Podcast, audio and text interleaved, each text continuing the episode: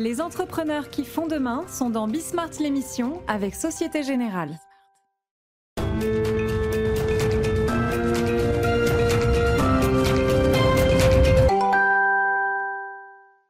Salut à tous, c'est Bismart. Euh, on est de retour donc après cette euh, escapade au salon de l'auto, au mondial de l'automobile. On en dira un mot d'ailleurs, enfin moi en tout cas j'en dirai un mot, je verrai si mes invités euh, sont inspirés.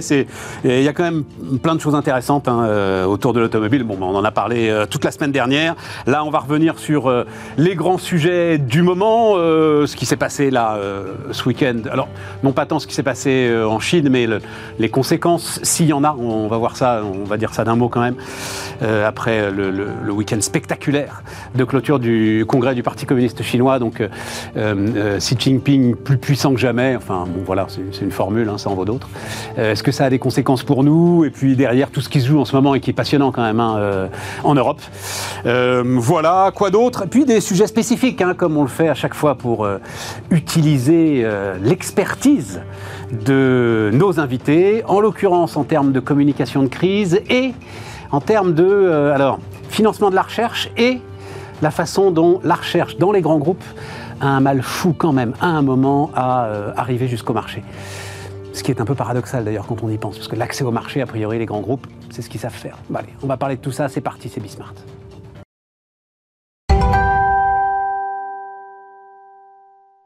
Autour de la table, c'est avec lui qu'on parlera notamment de Total, euh, Cyril. Donc Cyril Lachèvre, fondateur de Silence, qu'est-ce que, à chaque fois je le dis, mais qu'est-ce que j'aime le nom de cette boîte? CY, un silence, formidable. Wilfried Galland, salut Wilfried, stratégiste euh, Montpensier Finance. Luc Breton, salut euh, Luc, CEO de NextGen et euh, ancien, ben, justement, directeur de, alors c'était innovation, directeur de l'innovation? Dans un grand groupe, on en parlera d'abord. Wilfried, Xi Jinping, donc règne sans partage, titre que j'ai piqué au Figaro ce matin. Oui, c'est un bon titre. voilà. Je valide. Cyril, hein, ah euh, bon sang ne saurait mentir. Voilà. Il a pas de euh, donc, euh, conséquences pour nous en fait, on reparlera. Laurence Daziano, elle viendra nous voir après les, après les vacances et on reparlera de, de, sinologie, on va dire ça comme ça. Mais conséquences pour nous bah, la, conséquence pour nous, elle, elle, est de deux ordres. Hein. D'abord d'un point de vue stratégique et d'un point de vue économique. D'un point de vue stratégique, on voit que la Chine continue à hausser le ton sur Taïwan, même si on pouvait craindre un peu une escalade encore, euh, encore pire, mais clairement, il a dit euh, la réunification aura lieu, elle est inéluctable, et même si, et c'était le côté positif, je privilégie les voies pacifiques, je dois préparer l'armée à ce qu'elle puisse enchaîner les victoires et donc à être capable d'utiliser la force si nécessaire. Et donc ça, ça veut dire qu'on va toujours avoir cette pression autour de Taïwan, cette pression autour... Il l'a un peu toujours dit quand même. Il l'a toujours... C'est la doctrine officielle. Hein. Il l'a toujours dit, mais il le, il le redit de façon très très claire en insistant sur le côté militaire de la chose. Donc voilà, là il faut, euh, voilà, il faut, il faut... En tout cas, certains disaient, c'est pas avant un potentiel quatrième mandat euh, là, je suis pas sûr euh, qu'on ait autant de temps devant nous. Donc, euh, la pression va monter régulièrement autour de ce sujet-là. Et donc, ça veut dire quoi? Ça veut dire des tensions commerciales. Ça veut dire la, volonté de la part des pays occidentaux en général d'essayer à la fois de se découpler de la Chine, de ne pas trop en dépendre. Voilà. Donc, ça, ça, va nous animer régulièrement. Ça accélère un mouvement qui est là partout. En tout cas, dans la réflection des grandes entreprises, il est, mais alors permanent maintenant aujourd'hui de, se découpler de la Chine. Ça, c'est très clair. Le deuxième. Euh, moi, qui me qui, m'intéresse, c'est effectivement l'aspect plus économique. Est-ce qu'on peut compter est-ce qu'on pouvait compter, est-ce qu'on pourrait de nouveau compter sur euh, la locomotive chinoise? Puisque c'était euh, l'élément qui nous a quand même sorti de l'ornière en 2008, très largement. Ça a été historiquement 30% de la croissance mondiale, hein, la Chine. et puis, depuis deux ans, c'est moins de 10%. Donc, est-ce qu'on peut compter là-dessus? Et la réponse, probablement, c'est non. Alors, je dis probablement parce que c'est toujours très difficile d'identifier quels vont être les actes suite au discours. Là, on est vraiment dans les discours. Mais quand on, quand on regarde les discours qui ont été prononcés, quand on les écoute attentivement, clairement, le prisme, c'est la croissance intérieure et surtout être capable de ne pas dépendre de l'extérieur. Donc, se couper de plus en plus, d'une certaine façon, des chaînes de valeur mondiale, euh, être euh, le plus dirigiste possible pour ce qui est considéré comme des entreprises ou de la technologie de souveraineté. Il est hors de question de, se disperser. Hein. Vraiment, on est dans la logique très étatiste de la chose. Donc, on va avoir, d'un point de vue économique, je pense assez peu d'effets d'entraînement d'éventuels plans de relance, euh, plans de relance chinois. On va avoir cette volonté de, découpler les normes, et ça, ça a quand même un impact au niveau mondial, c'est-à-dire on va avoir la norme chinoise d'un côté, la norme du reste du monde de l'autre. Euh, ça, ça veut dire des, des, euh, des, prix des coûts supplémentaires dans l'économie mondiale. Euh, donc globalement, c'est pas des très bonnes nouvelles. le seul élément qui me rend peut-être un peu plus optimiste, c'est que celui dont on a beaucoup parlé, Li Qiang, là, le, futur premier ministre ex, enfin, le gars de Shanghai le gars de Shanghai, qui est réputé comme ayant, c'est celui qui a mis euh, Shanghai sous, euh, sous cloche. C'est aussi celui qui avait créé à Shanghai le marché des valeurs technologiques et qui voulait absolument développer ce marché des valeurs technologiques à Shanghai. Donc il a quand même quelque part dans son et qui a fait un grand plan semi-conducteur. Euh, voilà, il a, Il, a, quand même la volonté de développer l'innovation, l'entrepreneuriat. Mais je ne sais pas si ça doit être assuré parce que si en plus tu vois, s'ils ont euh, voilà, donc c'est en, fait la volonté de puissance plus euh, la techno pour l'assumer. Mais voilà, en tout cas, intéressant. Donc il y, y, a cette volonté de développer aussi un peu l'entrepreneuriat. J'essaie de voir des côtés un peu positifs dans ce qui est arrivé ce week-end. Luc Moi, ce qui m'a intéressé dernièrement, c'est les relations, dans les relations avec Taïwan, c'est euh, la volonté des Américains, plus ou moins euh, dite, euh, de vouloir rapatrier la technologie semi-conducteur en, dehors de Taïwan, d'une manière ou d'une autre. Ça ne peut pas se faire très rapidement, ça va prendre quelques années, mais si les Américains se mettent dans cette dynamique, c'est quelque part que la, Chine a, a déjà je dirais, en background, gagner euh, la guerre de, Taïwan, de Taïwan et que les Américains l'ont acté d'une certaine manière. Et donc, je trouve ça assez intéressant parce que c'est la première fois que j'entends ça et se donner moins de 10 ans pour rapatrier la technologie des, semi-conducteurs et, permettre euh, ce, transfert idéalement en douceur, puisqu'on n'imagine pas que la Chine recule euh, devant la capacité de, récupérer Taïwan tôt ou tard. Hein. on en a déjà parlé dans cette émission plusieurs fois. Donc ça, je trouve que c'est un, scénario que, qui s'est accéléré dernièrement, euh, qui, est, lié à la technologie, hein, puisque cette, guerre de Taïwan, elle est, éminemment euh, technologique. Euh, avant, enfin, pour les Américains, en tout cas, c'est technologique, clairement. Et puis une volonté de, la Chine d'aller plus sur la dimension sociale. Euh, je pense, pour mieux maîtriser politiquement et, intellectuellement le, pays, parce que en dessous, euh, là, ils annoncent un peu plus de 3% de, croissance. Donc ça, euh, en général, ça veut dire qu'ils sont à aux alentours de 2, voire moins, euh, ce qui veut dire que structurellement, euh, le pays va quand même tanguer euh, sérieusement. Et donc la manière de récupérer politiquement la main là-dessus, c'est de, de vendre un programme, un projet social, ce qui est quand même l'axe de différenciation de Xi Jinping, et d'expliquer qu'on va effectivement se, recentrer sur soi, se régionaliser, et puis accélérer des alliances qui sont des alternatives à l'Europe et et aux États-Unis avec euh, bah, tous les autres, hein, dont, la Russie, euh, potentiellement. Enfin, tous les autres, il n'en reste pas beaucoup non plus. Hein. Oui, mais c'est. bah... comme tu dis, la Russie, voilà, et puis après, même euh, l'Asie du Sud-Est va regarder l'ensemble de ces déclarations avec pas mal de méfiance quand même. Hein. C'est sûr, mais en tout cas. et l'Australie, elle, le, enfin, on l'a vu avec cette affaire que nous, on a analysée de notre point de vue sur une trahison sur notre contrat des sous-marins. Mais euh, le choix stratégique de l'Australie, c'était euh, aussi la conclusion euh, à ce que vous venez de décrire tous les deux. Hein. Rappelons que la Chine n'a qu'un seul, un seul partenariat de défense dans le monde, hein. c'est avec la Corée du Nord. Oui, ben voilà, c'est ça. Ils sont assez isolés en fait. Bon. Donc, mais, ils peuvent se permettre d'être isolés. Mais, par rapport aux États-Unis, c'est pas la chose. Attends, vas-y. Non, je voulais juste dire que le levier commercial était encore la, meilleure balance pour rester au contact de la Chine, éviter son isolement total, et que tant qu'ils ont besoin euh, d'exporter massivement, euh, il, nous reste encore ça. Euh, jusqu'à quand, je ne sais pas. Mais... Pour leur vendre la corde. Cyril Oui, non, je voulais réagir sur le côté isolé. Effectivement, en plus, euh, la séquence actuelle Russie-Ukraine permet aux Américains d'avoir affaibli durablement un potentiel euh, allié de, la Chine, en tout cas euh, qui militairement, la Russie va avoir quand même beaucoup de mal à, s'en remettre ou à, être, à apparaître crédible. Donc effectivement, ça, permet pour, du point de vue américain.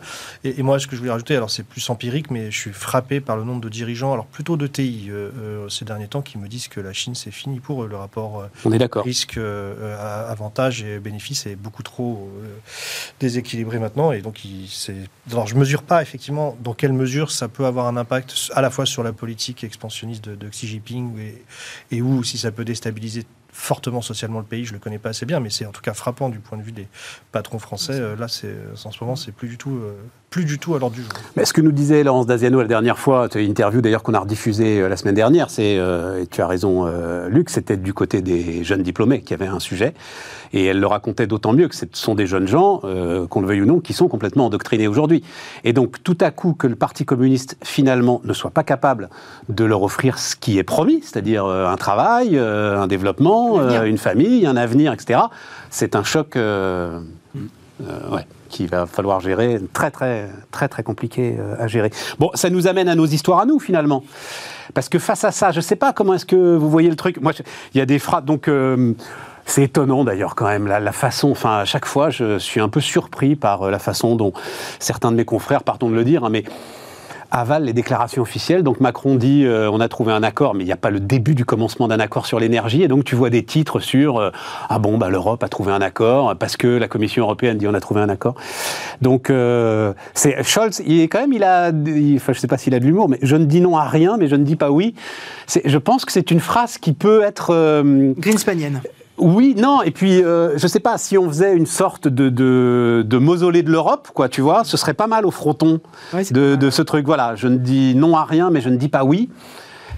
Comment est-ce que tu vois le truc, euh, Wilfried? On n'a pas le début du commencement d'un accord sur euh, la gestion de l'hiver à l'échelle européenne. Voilà, point. Ouais, moi, ce, que, ce, qui, ce, qui, me frappe énormément, c'est euh, le découplage franco-allemand qui devient, euh, qui devient extraordinairement fort. Plus important que... Parce que j'arrive pas à me rendre compte, j'ai l'impression qu'on en parle depuis 30 ans. Oui, mais là, là, je pense que, en fait, la remise en cause... La remise en cause de la puissance économique allemande qui était assise sur l'énergie russe et sur le parapluie euh, militaire américain fait que l'équilibre des forces qui se faisait assez naturellement en Europe entre une France orienté vers les grandes idées et vers le, point international, et l'Allemagne donnant le socle, et ne se préoccupant finalement relativement peu, puisqu'en plus il y avait la Chine pour euh, euh, être à l'appui de ses produits, donc ça se passait très bien, d'un seul coup c'est plus possible. C'est-à-dire que d'un seul coup, en fait, euh, le, cet équilibre-là est rompu. et, donc, si on cumule ça en plus avec l'arrivée d'une coalition en Allemagne qui est extra. On voit qu'elle est quand même très très compliquée à faire, à faire fonctionner cette coalition. Et donc euh, sur l'énergie, on est au point de rupture de la coalition. C'est-à-dire qu'on a sur l'énergie, on a en gros, on a les Verts qui sont anti-nucléaires, les libéraux qui sont pro-nucléaire, et Scholz qui est plutôt pour le gaz. Euh, et, tout ça, ça doit faire une politique euh, commune, déjà en Allemagne, et après se projeter vers l'Europe. En plus, plutôt dans une position de faiblesse pour la première fois, parce qu'il n'y a plus la Chine et il n'y a plus la Russie. Puis les États-Unis disent bon, faut quand même que maintenant vous commenciez à mettre de l'argent de côté pour vous défendre. Ça, ça rend les choses extraordinairement compliquées. Et là, on voit que ce qui tenait sur des volontés personnelles, ce qui tenait sur une capacité un peu à se projeter dans l'avenir, aujourd'hui, l'urgence est telle qu'en fait, les, fractures se font de plus en plus larges et on n'arrive plus à les. Euh, j'ajoute un truc, c'est que, parce que globalement c'est ça le sujet, hein, autour de ce mécanisme ibérique, on ne va pas rentrer dans le détail, mais je pense que si ça vous intéresse, vous avez regardé, vous avez compris le sujet. L'Allemagne n'a plus les moyens de payer pour les autres. Exactement. Parce que c'est ça, hein, si on étend le mécanisme ibérique à l'échelle de l'Europe, c'est l'Allemagne qui paye. Bon, voilà, elle en a marre. Pour être clair. elle, en a marre, mais elle n'a plus les moyens. Et les 200 milliards, c'est tiens, attends, attends, question, euh, et puis j'en reparlerai demain. Est-ce que c'est vrai ce qu'a dit Bruno Le Maire, qu'une émission obligataire allemande n'a pas trouvé totalement euh, preneur euh, Il a dit ça à l'Assemblée il y a une dizaine de jours. L'émission obligataire allemande n'a pas trouvé, en fait, n'a pas eu le ratio euh, d'habitude en fait c'est euh, voilà on a, on a, des ratios ce qu'on appelle bit to cover en fait qui et normalement euh, il y a toujours quasiment trois fois plus de, de, de, demandes que d'offres Et là, il y en a eu beaucoup, beaucoup moins. Ils ont, ils ont réussi à. Ils ont quand même réussi à. Mais, mais, mais, mais en fait, en mais on sent le truc, quoi. Voilà. En faisant des Voilà, efforts. voilà, alors que voilà. d'habitude, ça se faisait, ça se faisait immédiatement. Cyril? Alors, euh, on va pas revenir sur le débat sur le, le, le, le, le- Le mécanisme. plafonnement ou pas, le mécanisme, mais il est passionnant parce qu'en fait, Bah, derrière, si tu veux, non, non, si tu veux, j'ai une bonne phrase d'Orban. Plafonner les prix du gaz, c'est rentrer dans un bar et dire au barman que tu vas payer ta bière moitié prix. Ça ne marche pas, dit- Orban, qui sans doute a essayé dans sa vie. Tu connais, tu connais visiblement bien les bars. Non, mais- connaît les bars et la bière. ce qui est- ce Non, qui mais il a raison, euh, ce bon Victor Orban. C'est pas parce qu'il est facho qu'il a tout le temps tort. Ah En oui, l'occurrence, il y, a deux, il y a deux mécanismes qui s'opposent. hein. Il, y a, il y a celui qui dit, euh, euh, qui, qui regroupe comme d'habitude l'Europe du Sud, euh, dépensière, on va dire, qui dit on va plafonner le prix, donc on va déstructurer le, marché, enfin va fausser l'équipe du marché. Puis il y a les gens du Nord, euh, Allemagne, Pays-Bas, qui disent bah, laissons le marché euh, faire et en revanche on subventionne euh, pour euh, ceux qui en ont le plus besoin à court terme, notamment les, gros euh, consommateurs d'é- d'électricité, d'énergie. Ce qui, est, ce qui est facile quand on a les moyens, effectivement. Donc c'est en ça que je dis qu'ils ont eux-mêmes commencé à avoir des problèmes. Enfin, ils ont quand même plus de moyens que ceux du Sud. Et, là où c'est spectaculaire, c'est qu'effectivement, soit on continue à vivre dans un monde vi- vision française, espagnole entre autres, de prix déformés qui veulent pas dire grand-chose dans un monde complètement intégré. Enfin, en tout cas, l'énergie, c'est-à-dire où en fait, si on commence à manipuler les prix d'énergie, euh, on va avoir d'autres euh, d'autres acteurs qui vont pouvoir euh, récupérer du gaz norvégien. Ah bah, le Premier ministre norvégien, dans une interview aux échos que je vous conseille, a été, était remarquable de clarté. Quoi. Remarquable alors, de on- clarté. On touche le moins possible au marché et on subventionne à court terme pour, en tout cas, encore une fois, ne pas déstructurer. Moi, j'ai toujours été marqué quand j'étais journaliste et que je suivais tous les sommets européens de- depuis très, très, très longtemps. Déjà, le manque de confiance entre les Français et les Allemands, enfin, c'était spectaculaire dans les réunions de. Je suis d'accord, c'est pour ça que. Et, et- et Ça où les Allemands disaient, euh, il y en a un en qui on n'a pas confiance et ils montraient toujours la France. Toujours la France. Confiance sur la, la réduction des dépenses publiques. Donc je ne suis pas du tout en train de prendre le, le- le point de vue euh, des uns contre les autres. Mais, mais c'est vrai qu'il y a de toute façon quelque chose de latent qui remonte à la surface dans ces périodes de tension. Enfin, il faut voir hier les prévisions du FMI, euh, termes économiques, ça va quand même être très dur en Europe. Donc Et forcément, en ça va. particulier en Allemagne, c'est ça qui est intéressant. Oui, sur le, bah, le FMI montre que le, le- Exactement. le- le pays, le- en fait, le pays malade de 2023, c'est l'Allemagne. Donc Et- pour eux, c'est pas facile quand même. L'autre, l'autre point Je plus peux, je intéressant. peux bien être malade avec euh, 60% de dette sur PIB que euh, soi-disant bien portant avec euh, 120% de Mais dette sur eux, PIB. ils, ils- ils quand les taux d'intérêt sont en train de ils avaient l'habitude d'être d'être en tête sur tous les tableaux. C'est bah, voilà, c'est comme celui qui est en tête à la fois en maths, en physique. Bah, et là, d'un seul coup, il y, a- il y en a un sur lequel ils sont, ils sont plutôt derrière. Ils n'ont pas l'habitude. Et il y a quelque chose de différent d'un point de vue politique et qui est en train de se passer en Allemagne, c'est qu'il y a une erreur, à mon avis, en France majeure depuis très longtemps sur comment on se comporte à l'égard des pays de l'Est, et en particulier à l'égard de la Pologne, sur lequel on a énormément d'a priori ridicules. Et moi, je, pour souvenir que chaque fois que j'allais en Pologne, on me montrait la, il y a très longtemps, on me montrait la montagne. Tu vois, derrière, il y a les, chars russes. J'en rigolais parce qu'en France, on n'a pas du tout cet esprit-là. Bon. Et résultat, les Allemands, eux, ont pris conscience peut-être plus vite que nous, donc se retournent un peu, rapprochent des pays de l'Est, donnent des gages, et donc sont pris entre les deux. Ce qui donne pour nous l'impression qu'ils nous quittent, peut-être pas en fait, peut-être que euh, c'est une manière de rééquilibrer un peu les choses, de ramener tout le monde dans la maison, donc ça on verra. Mais c'est vrai que c'est en ce moment une- plusieurs tectoniques de plaques qui bougent côté allemand, ce qui est assez euh, embêtant pour nous. Luc Enfin, si les prix étaient ceux du libre marché en Europe sur l'énergie, ça se saurait, c'est pas le cas. Moi, je trouve que la, la stratégie euh, allemande en matière d'énergie, elle est fail, fail, fail, big fail. Et, et à cause des, des idéologues verts allemands qui ont pilonné euh, et, et- et torpillé le, le- le programme nucléaire, c'est une catastrophe. Et là, pour le coup, moi, je trouve, je, je suis pas du tout euh, en phase avec vous. Je pense que c'est nous. Euh, plutôt le- l'Europe du Sud et les autres pays euh, européens qui allons payer les, les pots cassés de ça, parce que finalement l'Allemagne en a rien à faire du, du reste, et, c'est un germanophile qui vous dit ça, mais je constate, euh, Scholz est, bien pire que, que, Merkel, il, part, il part faire son marché avec l'Arabie Saoudite, avec le Canada, enfin avec tout, tout ce qui se présente à, court terme, il achète ses armes partout sauf en Europe, donc il n'y a pas de plan européen, il y a une stratégie énergétique qui est mauvaise depuis euh, 20 ans en Allemagne, tout le monde le sait. Euh, en, en France euh, également, on a eu des, des hésitations. T'as pas trop de Euh, leçons à donner. Bah ouais, mais bon, en attendant, euh, on, a, on, point-là. a, on a- on a quand même les fondamentaux qui nous permettent de, Bah, les- de repartir, heureusement. On a eu des gens compétents dans les années 70, quoi. Voilà. Voilà, après, euh, ce qui se passe sur l'énergie avec le gazoduc euh, euh, des Pyrénées ou, euh, ou avec les, les terminaux euh, euh, qui permettent d'a- d'a- d'apporter le gaz liquéfié, on a la même chose sur l'armement, hein, le, le programme des patrouilleurs, des tigres, euh, des, de, enfin bref, tous les, programmes euh, euh, militaires qui sont abandonnés par les Allemands et qui nous laissent en, race campagne. Moi, je trouve ça absolument lamentable et, et, bien joué aux Américains. Ils ont, ils ont absolument tout gagné dans cette partie. Ah, les marchés, ils, nous vendent un gaz à un prix hallucinant. et c'est l'Allemagne en ce moment qui nous vend de l'électricité, ce qui est quand même à mourir de rire. Euh, alors qu'on leur vend du, gaz. Ce qui, ce qui, Luc, permet un tout petit peu de tempérer, je comprends bien ton, ta colère contre... Mais quand je dis qu'on n'a pas de leçon à donner, c'est que effectivement là, aujourd'hui, c'est grâce à l'Allemagne qu'on va passer l'hiver. Ce pourquoi d'ailleurs l'Allemagne ne veut pas de ce mécanisme ibérique qui ferait qu'elle subventionnerait indirectement euh, l'industrie euh, française. Donc non, non, mais c'est juste On leur vend du gaz, tempérer un tout petit peu tempérer un tout petit peu les anathèmes que l'on peut lancer sur les uns et les autres. Ce qui est tout à fait exact et ce qui est même euh, effrayant, c'est que en off, les dirigeants euh, européens sont parfaitement conscients du fait que les grands gagnants sont les Américains. Ah mais et, qu'en termes euh, énergétiques, c'est une catastrophe ce que fait l'Europe. Ça, ils le diront jamais publiquement, mais, mais ils en ont parfaitement. Je, je peux la citer d'ailleurs. J'ai discuté fin de semaine dernière avec Estelle Braclianoff, donc la nouvelle directrice générale de Veolia. C'est c'est le sommet de son agenda. C'est comment est-ce qu'on va résister à l'industrie américaine et non plus à l'industrie chinoise? Avec euh, bah, des prix de l'énergie durablement sans doute quatre fois moins élevés, alors ça bouge beaucoup en ce moment, mais sans doute quatre fois moins élevés pour euh, l'industrie américaine que pour euh, l'industrie européenne. Ils sont en train de refaire le même coup qu'avec le gaz de schiste. Oui, mais enfin, ils sont en train de refaire, ils, y sont pour rien. Enfin, c'est-à-dire, là, pour le coup, c'est vraiment... Mais en fait, c'est la même technologie des plaques qui se met en place. C'est-à-dire que relocalisation aux États-Unis parce que coût de l'énergie pas cher. Et parce que coût de l'énergie pas cher, parce que pays de cocagne. Voilà. Donc à l'arrivée, on va avoir l'énergie américaine et les voitures électriques chinoises. Merveilleux. Moi, je dis bravo. bravo. Et on n'aura pas le chercher, chercher, chercher, le cocu dans l'histoire. Chercher l'erreur. Chercher l'erreur.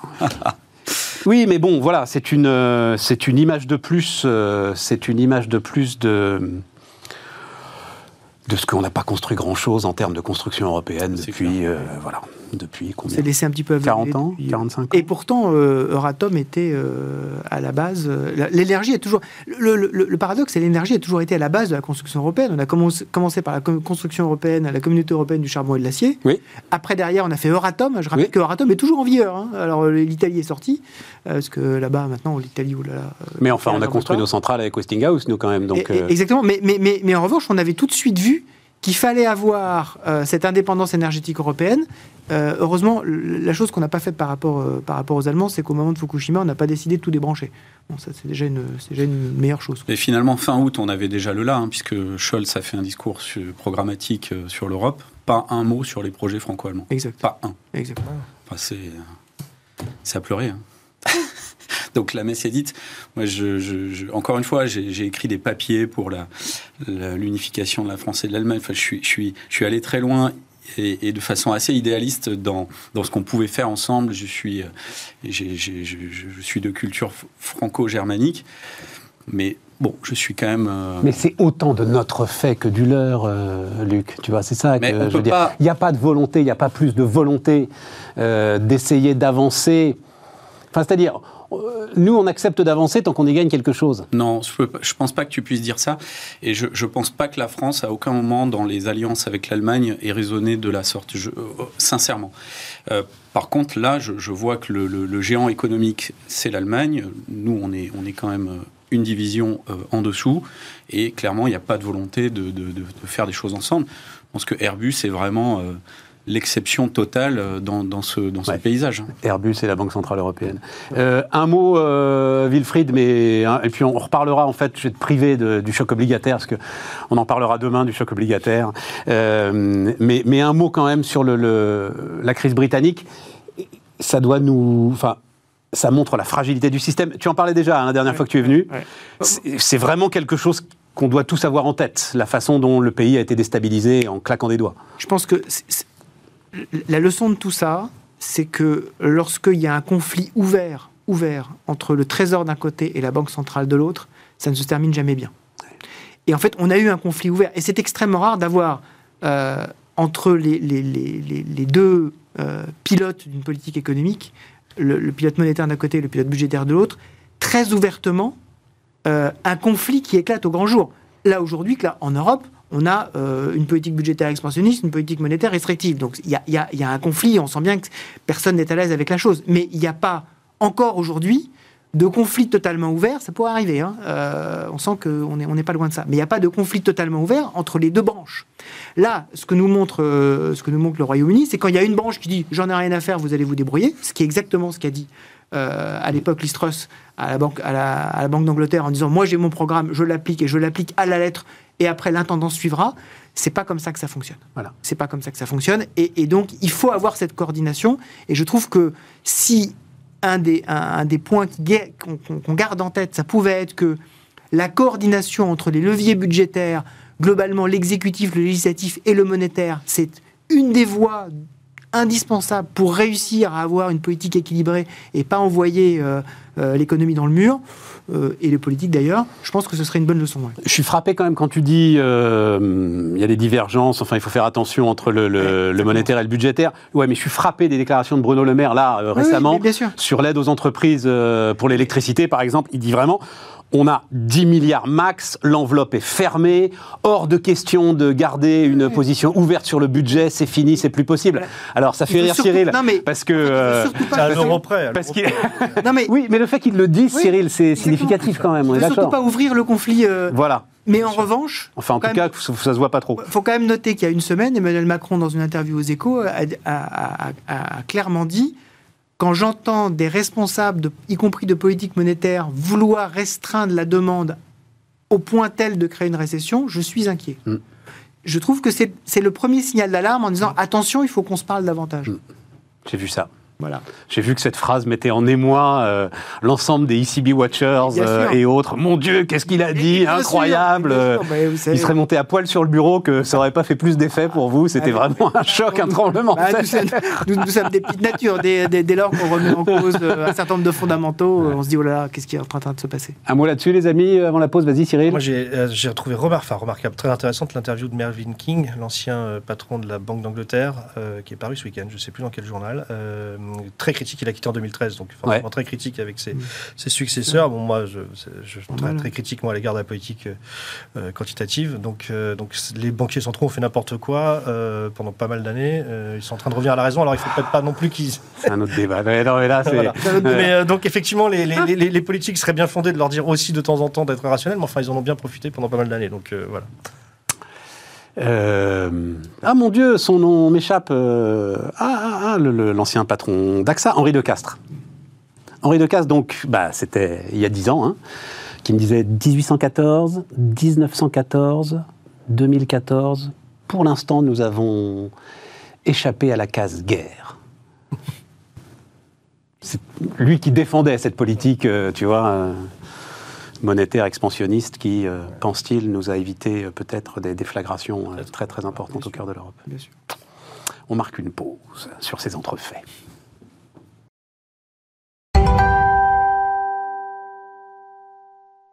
On repart. Donc, Total, oui, j'ai. Alors, que dire à tout point de vue? C'est. Il y a le que faire de Lénine et le que dire de Patrick Pouyanné. C'est-à-dire, Cyril, comment? Donc, manifestement, euh, en termes de communication, euh, Total a commis un certain nombre d'erreurs. Enfin, tu vas me dire si tu es d'accord. Euh, la dernière en date étant peut-être de la part de Patrick Pouyanné de euh, euh, donner son salaire euh, et de dire, mais enfin, c'est quand même incroyable qu'on me reproche quoi que ce soit. Euh, euh, mais en même temps, je me gratte la tête et je vois pas comment les choses auraient pu être gérées différemment. Donc, comment est-ce que tu as regardé cette, euh, cette séquence? Moi, la séquence, pour moi, elle commence, je vais te dire, elle commence l'annonce euh, donc d'un dividende exceptionnel au moment de plus de 2 milliards, au moment où ils savent, eux le savent très bien, qu'ils ont un vrai conflit sur les salaires, sur les bras. Voilà.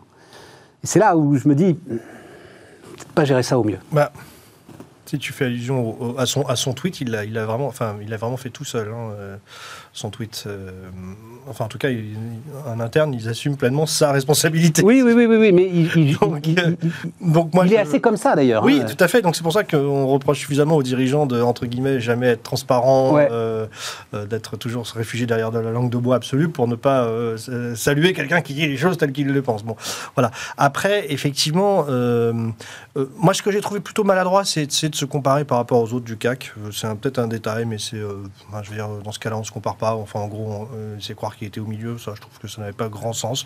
Pourquoi, pourquoi c'est le cas et, euh, Oui, c'est le cas, mais c'est pas. Enfin, je pense pas que ce soit le truc le plus habile. La, la réalité, c'était simplement que c'est vrai que par rapport aux critiques qui disaient euh, il s'est augmenté de 50%, c'était un retour à la normale puisque la Mais oui, mais enfin, c'est là où il, il- enfin, il y a une perception de la réalité qui est peut-être pas la bonne. Euh, que ce soit la normale pour un patron du CAC, ça peut jamais être la normale Non. pour les gens qui vont recevoir Mais- ce tweet. c'est bah oui, mais pour, c'est pas au dîner du siècle quoi qu'il le dit, tu vois. C'est euh, largement et publiquement quoi. C'est effectivement une méconnaissance de qui reçoit enfin, les réseaux Qui reçoit le message Bah, C'est la base de ton métier quand même. Oui, oui, tout à fait. Non, non, mais c'est clairement une erreur. Mais en même temps, moi, j'ai trouvé sur le moment plutôt euh, euh, franc. Et, je peux pas m'empêcher d'aimer la franchise chez, chez les dirigeants. D'accord. donc voilà.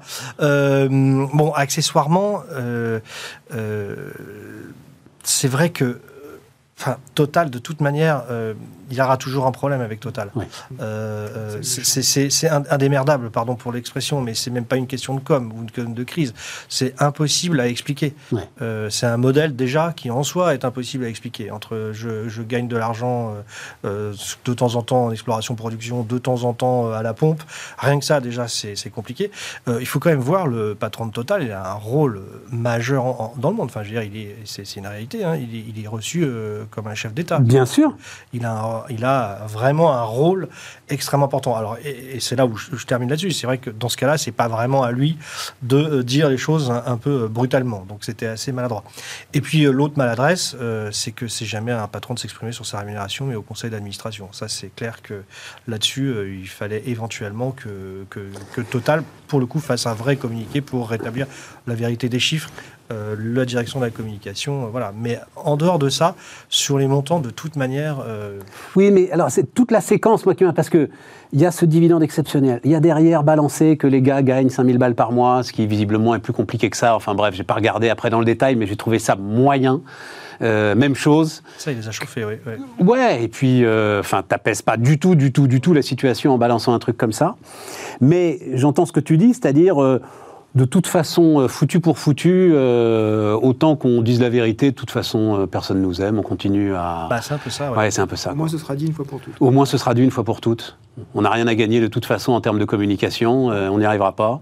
Non, non, c'est impossible aujourd'hui. Enfin, je veux dire, To- Total est, est- ne peut, enfin, c'est impossible d'expliquer euh, la réalité de cette entreprise euh, aux, Français. euh, vais Pourquoi c'est impossible Ben non, mais parce que c'est extrêmement. Enfin, c'est-à-dire, c'est pas uniquement. Enfin, pour beaucoup, Total, c'est la pompe à essence pour la plupart des gens, mais Ouais. c'est pas du tout que ça. C'est c'est aussi un vrai travail de recherche, de, de, de diversification. C'est un momentum qui est pas du tout. euh, euh, Enfin, qui, est, qui est- qui est compliqué. C'est-à-dire que à court terme, euh, bien sûr, ils vivent encore sur le, le fossile, mais.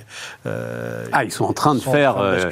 Un virage Euh, très très important. Et, et ce qui est étonnant, moi je me rappelle de la fusion, euh, enfin l'OPA de Total sur Elf à l'époque, ça ne nous rajeunit pas. Non. Et ce qui était assez stupéf- enfin, stupéfiant, c'est que c'est vraiment Total avait le sens du timing à cette époque-là. Ils avaient pris euh, Elf au moment juste de petite faiblesse de Elf euh, par rapport à l'exploration-production, la mise en production de nouveaux si- sites pétroliers et autres. Et donc là, les analyses disaient ah oui, c'est pas bête. Donc en fait, ils avaient bien le sens C'est du Thierry Desmarais à ce moment-là qui fait Ouais, le Thierry truc. C'est Thierry maintenant, c'est eux qui sont dans le, dans le timing, dans le mauvais timing. Et sur, le, sur la pompe à essence, ce qui ne va pas de soi, hein, il n'est pas évident qu'une compagnie pétrolière euh, ait, des, ait des, des- des pompes à essence, des stations essence euh, au bord des routes. C'était un choix, moi j'en avais discuté avec Christophe de Margerie, qui disait que c'était un choix qui ne rapportait rien, mais il dit il faut que nous soyons fiers de distribuer notre produit.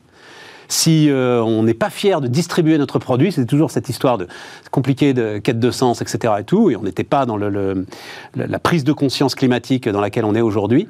Euh, mais ça, ça a été un choix de, de Margerie euh, très fort à un En moment. de Voilà. ils auraient mille, mille fois moins de problèmes s'ils étaient simplement un, Exactement. une exploration-production. Exactement, exactement. Wilfried, tu regardes ça euh, comment Moi, ce que je trouve assez paradoxal, c'est que finalement, c'est euh, le Parisien et Kylian Mbappé qui, vient- qui, qui Ouais. a sauvé. euh, a sau- qui- oui, qui a- qui a- qui a- Allez, combien c'est? Il y a 650 millions En- euh, J'ai en- oublié le En chiffre. fait, hors, moi, j'ai regardé le chiffre. En fait, hors prime de fidélité et, et bonus à la signature, Kylian M- donc vraiment son salaire brut, hein, euh, Kylian Mbappé gagne en un mois ce que euh, Patrick Pouyanné gagne en un an. Voilà, c'est c'est simple. Et- la, et- la et- différence, la différence, mon cher Wilfried, c'est que Mbappé, il le prend au Qatar.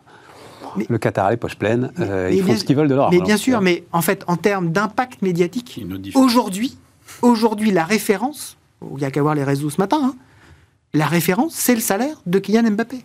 Et donc, à un moment donné, il y a des graphiques qui commencent à circuler en disant le salaire des patrons du CAC 40, le salaire de Kylian Mbappé. Alors oui, effectivement, pour Mais le... c'est- une comparaison que je, je- j'ai toujours, je me suis toujours battu contre cette comparaison absurde. C'est- vrai, c'est vrai, sauf quand les chiffres deviennent dingues.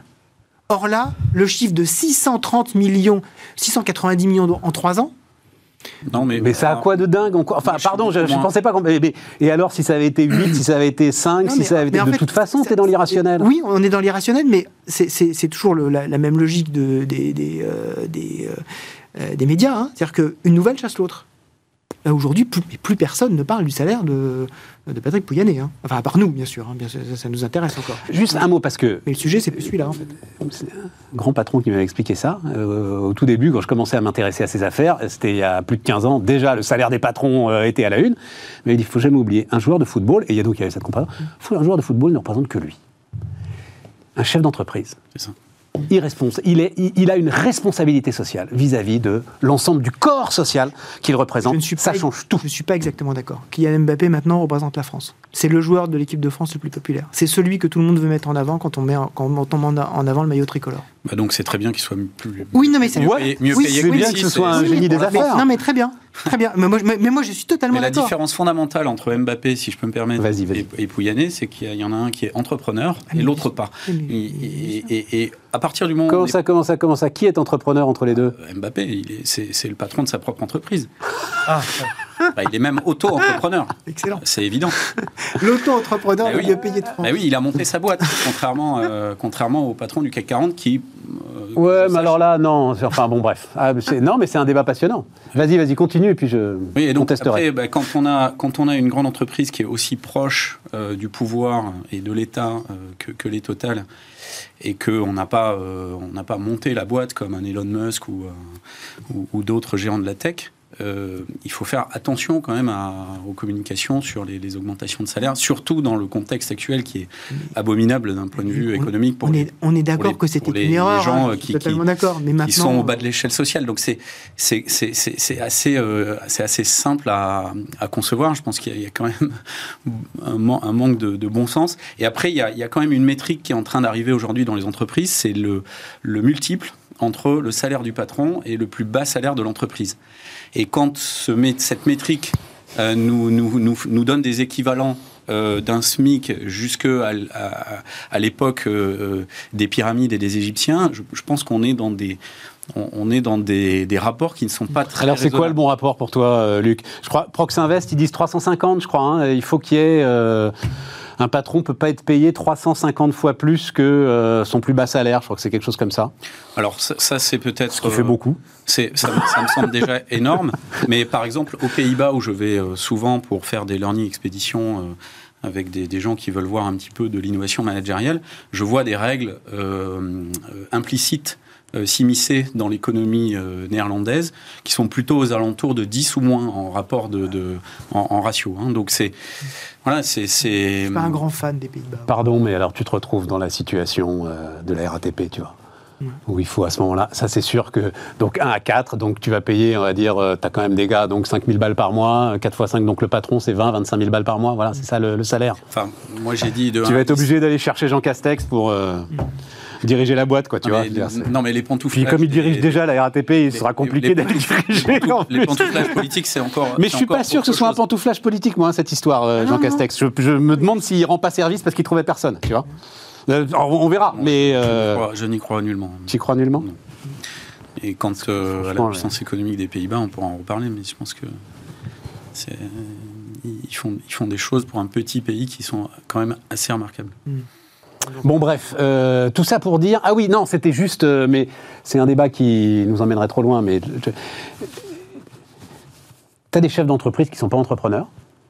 Moi, quand on a monté cette boîte, j'ai toujours dit, euh, je ne suis pas entrepreneur, c'est-à-dire que tu ne transformes pas le réel. Pour moi, c'est ça, un entrepreneur, effectivement. Tu as des managers de groupes du CAC qui sont entrepreneurs. Gérard Mestralet est un entrepreneur. Quand tu prends un truc qui s'appelle Indo-Suez, qui est une banque euh, au bord de la faillite, et que t'en fais à l'époque le 17e groupe mondial et le troisième ou quatrième énergéticien mondial, tu es un entrepreneur. Ok, mais qu'est-ce qui a fait qu'il est resté à la tête de cette société Son salaire uniquement? Je pense pas. Ah non, non, non, non, Voilà, bien sûr. C'est de ça qu'on parle en fait. On parle des salaires et les salaires, à partir d'un certain niveau, ils ont plus vraiment de, de lien avec le réel.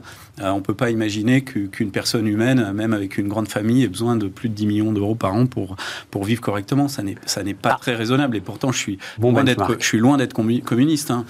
Euh, loin, Bon loin, benchmark. très Tiens, loin. c'est un truc, tiens, c'est ben non, mais tu me donnes un, c'est un bon chiffre, tiens, c'est un truc qu'on fera peut-être euh, à la rentrée, tu vois, c'est Hollande avait dit quoi, 4000 euh, 4000 euros, t'es riche euh, au-dessus de 4000 euros, avait dit ça, ouais. et donc t'as pas besoin de plus de 10 millions par an, c'est ça ce que non, tu mais dis euh, euh 10 millions déjà, ça me Ah non, mais très excessif. hein. 10 millions Ouais. par an. Ah, c'est le marché. Moi, moi, je trouve que c'est le marché qui fixe. C'est le marché qui fixe. C'est Pour, pour ce, pour ce Non, mais type le marché, de il va être régulé par les peuples Ah, à bout d'un moment. mais- quoi. non, mais pour c'est ce- insupportable. Pour ce type les- de les- position le qui est, euh, qui est totalement mondiale, qui est Il va totalement réguler mondiale. violemment. Oui, bah, peut-être, peut-être. Mais oui, mais oui. Non, mais c'est Mais si. tu prends, tu t'emploies des termes là non, comme mais ça. je- je- euh, mais non, mais je- C'est possible, je mais ce n'est pas du tout mon avis. Occupy Wall Street, moi j'y étais, si tu veux, euh, ils ont jamais été que 2000 euh, à se faire un petit Woodstock euh, Non, mais parce que c'était. euh, au pied de la bourse, quoi. Enfin, ça, ça, ça n'arrive pas. Et quand on voit les difficultés qu'ont effectivement euh, les pouvoirs publics pour trouver des patrons d'entreprise, euh, Ça arrive tellement pas qu'on voit que les extrêmes sont en train de, de- de- de prendre d'assaut l'Europe, hein, qui est quand même euh, un, un continent plutôt modéré politiquement. Donc ça n'arrive pas, sauf que c'est en train quand même d'arriver par la voie politique. Et une fois qu'on aura euh, des gouvernements en Europe qui sont soit d'extrême droite, soit d'extrême gauche, je pense que ça va, ça va être compliqué. d'où le fait que ce sont les Américains qui vont gagner. Bon, Ça, ils en ont tout déjà cas- gagné. hein. Enfin, en tout cas, je ne pense pas que le salaire du patron de, de Total soit le plus choquant. Mais bon. Non, mais on peut toujours euh, faire pire. hein. Euh, qu'est-ce que donc, euh, mon cher Luc, euh, très intéressant papier du. On va voir papier du Figaro sur Orange, qui m'a beaucoup intéressé. Donc je t'ai demandé évidemment hein, si tu, tu voulais bien en parler. Mais donc malgré 9000 brevets, 8000 personnes et 700 chercheurs, Orange Innovation, c'est 8000 personnes. Je trouvais le chiffre complètement dingue. Ça me semble, ça me semble. C'est beaucoup, hein, Ça me semble très important. Je, je, je dirais plutôt la moitié. ouais. Ouais. T'as dirigé ça, toi. hein Ouais. Euh, et 700 chercheurs, Orange Innovation n'arrive pas à faire parvenir ces technologies jusqu'à ses clients. En cause, les silos et la lourdeur des process, c'est un des chantiers prioritaires de la nouvelle euh, directrice générale, dit, euh, dit le papier du Figaro. Je trouve ça très intéressant. Cette, alors là, oui, c'est un sujet. Ce, ce problème qu'ont les grands groupes qui nous alignent des brevets à plus savoir qu'en faire, c'était une des grandes spécialités de PSA à une époque.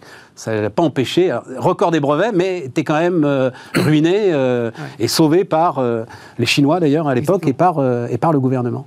Donc ce, ce- ce hiatus dans lequel tu as travaillé, toi, comment est-ce que tu l'expliques? Je suis assez d'accord avec le, le papier du Figaro. Je, je- je pense que c'est une analyse assez balancée.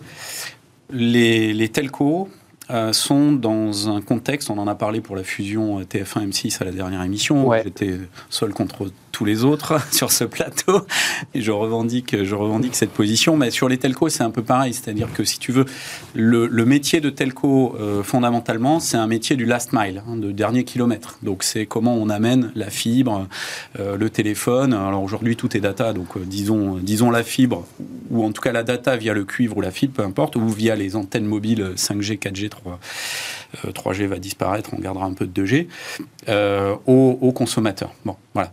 Ça, c'est quand même un métier euh, très local, où l'innovation, euh, de mon point de vue, devrait être très locale. Et s'il y a des patrons euh, locaux par pays, il y a 30 pays, quand j'ai quitté Orange, il y avait 30 pays, peut-être qu'il y en a, disons, c'est à peu près l'ordre de grandeur. C'est bien si chacun, chaque patron décide de son marketing, de ses innovations locales, etc. Ça se comprend assez bien. Et là, les silos ne me dérangent pas. Enfin, les silos. Ah, c'est super intéressant parce que tu penses que ce, ce dernier kilomètre, euh, c'est des situations à chaque fois Très différentes. Très différentes. Ouais, Ah, absolument. Mais ne serait-ce que par la concurrence, est-ce qu'on dégroupe, est-ce qu'on dégroupe Ah, pas, d'accord, est-ce d'accord. qu'on utilise des DSP, des délégations de services publics ou pas? Donc tout ça me, me dérange pas. Il faut, il faut avoir les, les mains dedans hein, et les pieds dedans.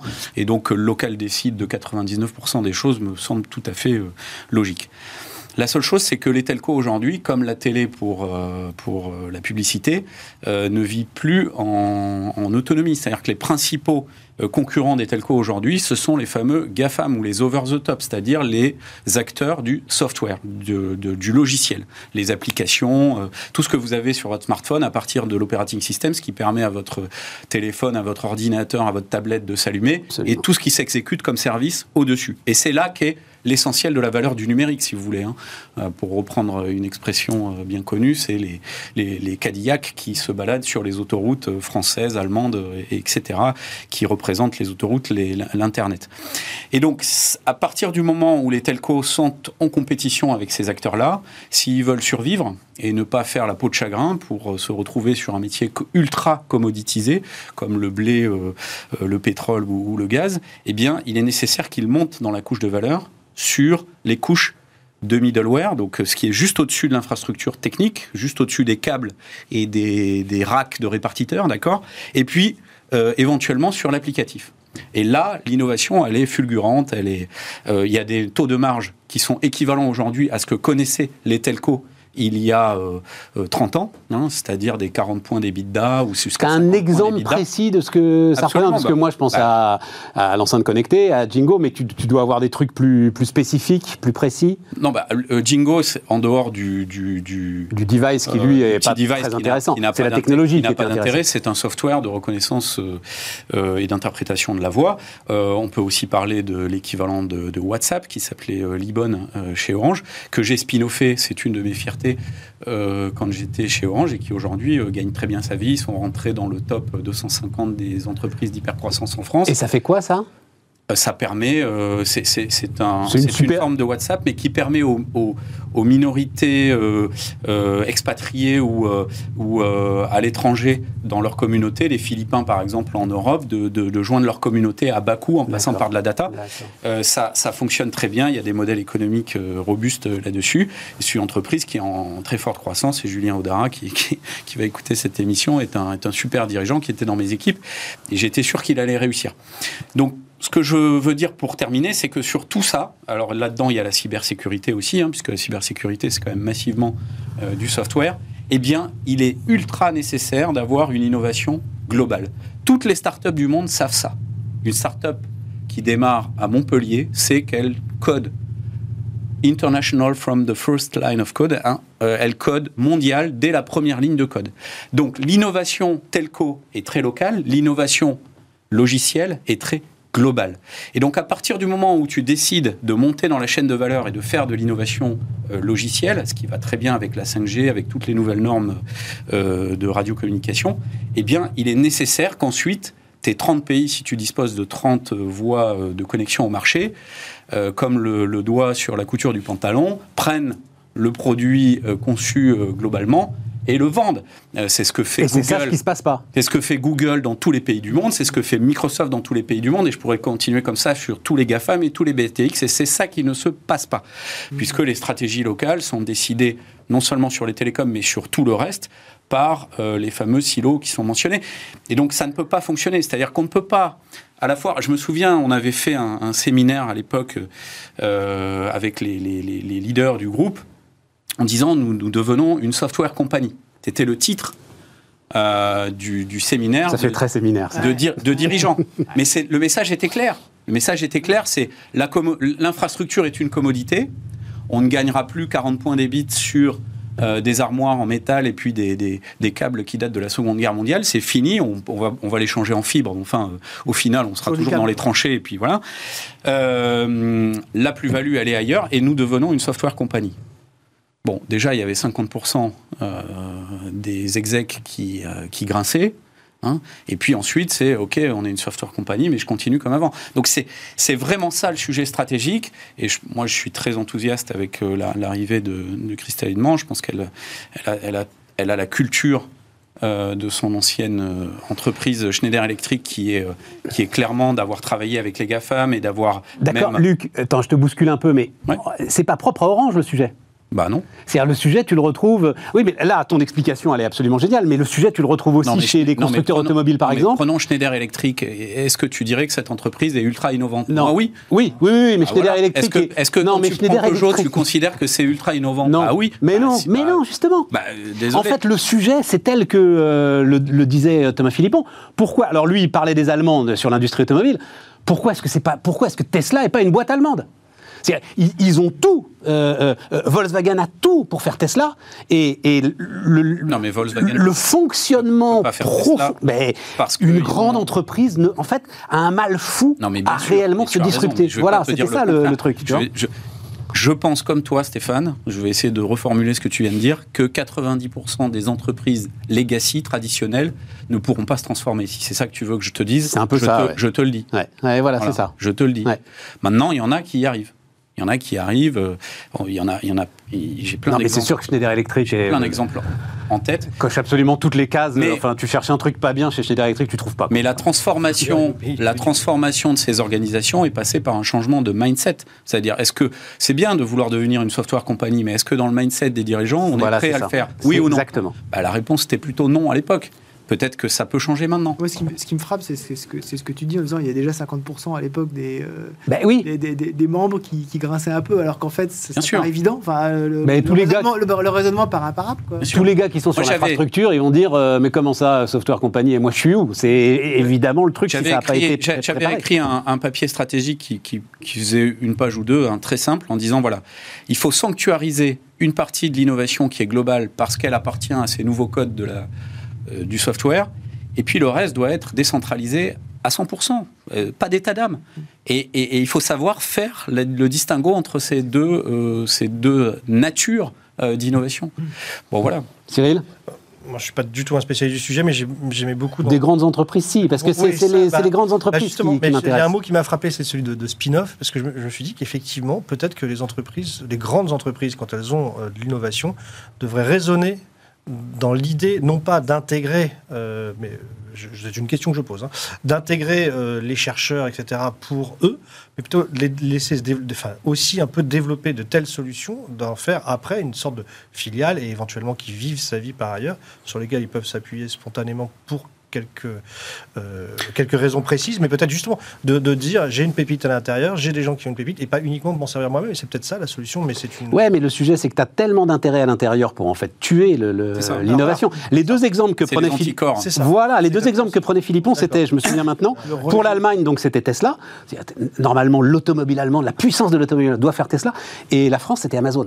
C'est-à-dire, la France, le- le- le- la puissance de la grande distribution, les, les inventeurs de la grande distribution, les génies de la grande distribution, qui sont incapables de faire cette, cette rupture. Déjà, là, c'est aussi, aussi une question. euh, Dans les grands groupes, qui est-ce qui est à la tête de- de- du pôle innovation? C'est plutôt des marketeurs, des ingénieurs, des chercheurs des... Enfin, en l'occurrence, moi j'étais ingénieur, ça a ingénieur. toujours été, ça a toujours une- été des ingénieurs chez, chez Orange, heureusement je pense. hein. Mais globalement. Euh, globalement, bah, ça dépend. Si la boîte est tech, en général, c'est un ingénieur. Ça ne viendrait pas à l'esprit de, de voir un, directeur de l'innovation qui ne, qui ne soit pas euh, tech. C'est le, si tu veux, c'est l'équivalent euh, plus ou moins du, du CTO euh, des boîtes américaines. Enfin, c'est et d'ailleurs dans ces boîtes-là, souvent le CTO a plus de pouvoir que le CEO parce que c'est c'est quand même lui qui fait euh, qui amène la valeur. Quoi, hein. C'est comme on parlait des, salaires des grands patrons. Moi, je, dans la Silicon Valley, il y a des il y a des développeurs qui gagnent plus que le patron et c'est absolument pas choquant pour ces raisons-là parce que c'est la tech qui tire l'innovation mondialement aujourd'hui, hein, clairement. Non, mais c'est quand même. Enfin, euh, pardon. hein, je- pourquoi est-ce que je voulais qu'on parle de ça? C'est donc euh, euh, succession de crises, euh, accélération euh, du temps économique, euh, accélération euh, des innovations, etc. Et, et notre modèle quand même est pas mal appuyé, même si euh, beaucoup euh, font mine de l'ignorer, pas mal appuyé sur notre CAC 40, sur un certain nombre de grands groupes. Euh, on n'a pas l'échelon intermédiaire, on le répète euh, 10 fois, 100 fois, 1000 fois. Et donc je pense que là, on a un sujet de fragilité supplémentaire. Comme si on en manquait, je pense qu'on a un sujet de fragilité supplémentaire. Voilà. C'est clair. C'est clair. Et m- bon, moi, j'en ai, spin-offé d'autres, hein, pas seulement, euh, pas seulement Libon. On avait, on avait une signature électronique, par exemple.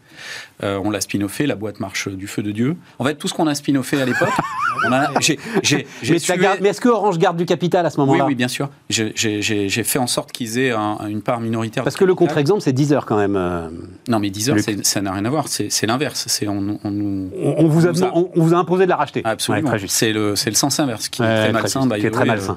Ouais, voilà, c'est enfin, ça. Je pense qu'on est d'accord là-dessus. Ouais, tout à fait. Mais tous les spin-offs qu'on a fait, on n'en a pas fait beaucoup parce que c'était quand même 100 EO pour y arriver. Mais on marchait, sont toujours vivants, euh, s'éclatent. Les, les patrons étaient d'anciens euh, membres de mes équipes qui s'éclatent eux aussi, qui sont devenus entrepreneurs.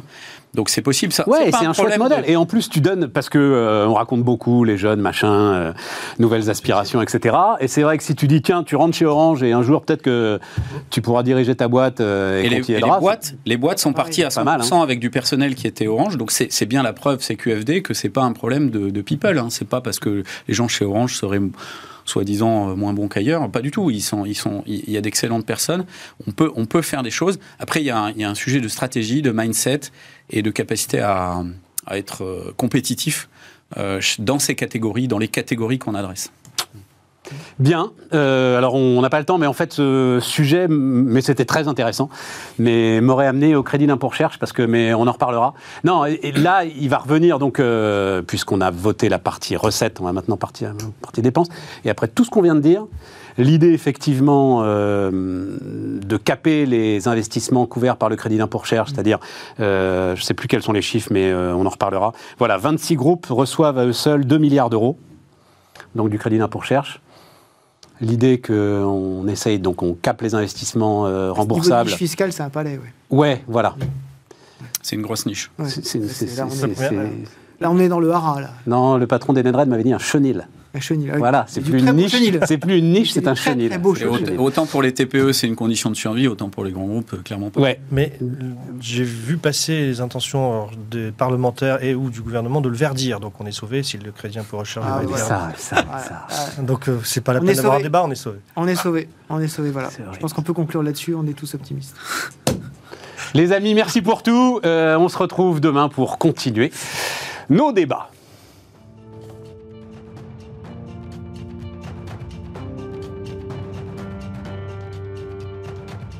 Les entrepreneurs qui font demain sont dans Bismart l'émission avec Société Générale.